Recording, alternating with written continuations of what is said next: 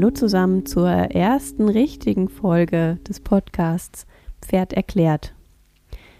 Ich bin Steffi und heute möchte ich ganz gerne darüber reden, was aus meiner Sicht oder als Hypothese das Ziel mit dem Pferd sein sollte, also aus Reitersicht oder aus Menschensicht. Ähm, wenn ich von Pferdebesitzern angesprochen werde, um eben ihr Pferd zu trainieren oder auszubilden oder bei irgendwas zu unterstützen, dann hat sich folgendes Ziel eigentlich ja fast immer rauskristallisiert und das möchte ich ganz gerne als Basis für die weiteren Erklärungen dieses Podcasts nehmen.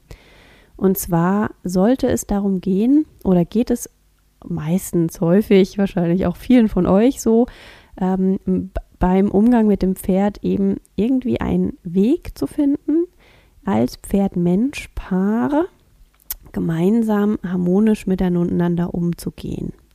So, das als Basis, weil ich möchte ja nicht mit dem Pferd umgehen oder ich kaufe mir ja kein Pferd, um mich täglich mit ihm zu streiten und dauerhaft irgendwelche Kämpfe auszufechten. Also, wenn das der Ursprung ist oder die Grundvoraussetzung, möchte ich einfach mal ähm, ja, dem äh, Pferdesport als äh, richtiges Hobby in Frage stellen. Ich hoffe, ihr versteht, was ich meine. So, und neben der harmonischen oder ja, vertrauensvollen, wie auch immer ihr es nennen wollt, oder einfach nur äh, unproblematischem gemeinsamen Umgang, ähm, eine gemeinsame Zeit zu verbringen und gleichzeitig das Pferd auch gesund zu erhalten dabei. Das ist auch ganz wesentlich. Und gerne, gerne, gerne dürfen auch Ziele und auch sportliche Ziele eben erreicht werden. Also es geht mir nicht darum zu sagen, äh, Pferdesport ist ähm, schlecht oder nicht artgerecht oder nicht, ja, oder tierschutzwidrig.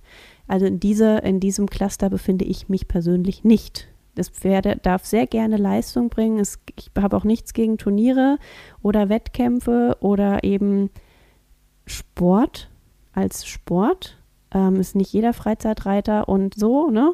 Ähm, es geht auch nicht nur darum, es gibt ja so unterschiedliche Ligen, würde ich jetzt mal sagen. Es gibt den Sportreiter, der verfechtet die Leistung, das Leistungsprogramm und er schmunzelt über jeden, der mit seinem Pferd spazieren geht. Und dann gibt es eben die, die eben viel Bodenarbeit machen, Freiarbeit, viel mit ihren Pferden spazieren gehen, wenig reiten oder gar nicht reiten. Ähm, und eben die bösen, bösen Sportreiter irgendwie ähm, äh, verteufeln, sagen wir es mal verteufeln. Das ist ja auch nicht gut fürs Pferd und immer dieser Leistungsdruck.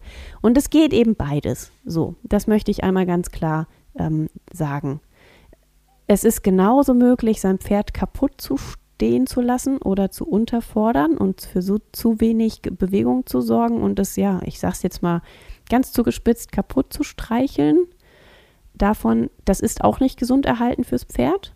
Ebenso wenig ist es gesund erhalten, wenn das Pferd auf Leistung getrimmt wird, unabhängig davon, welche Bewegungsabläufe das Pferd äh, äh, zeigt oder wie in welchen Bewegungsabläufen es ge äh, geritten wird, zum Beispiel. So, das nur einmal vorneweg. Das heißt, ich befinde mich in keinem der Lager.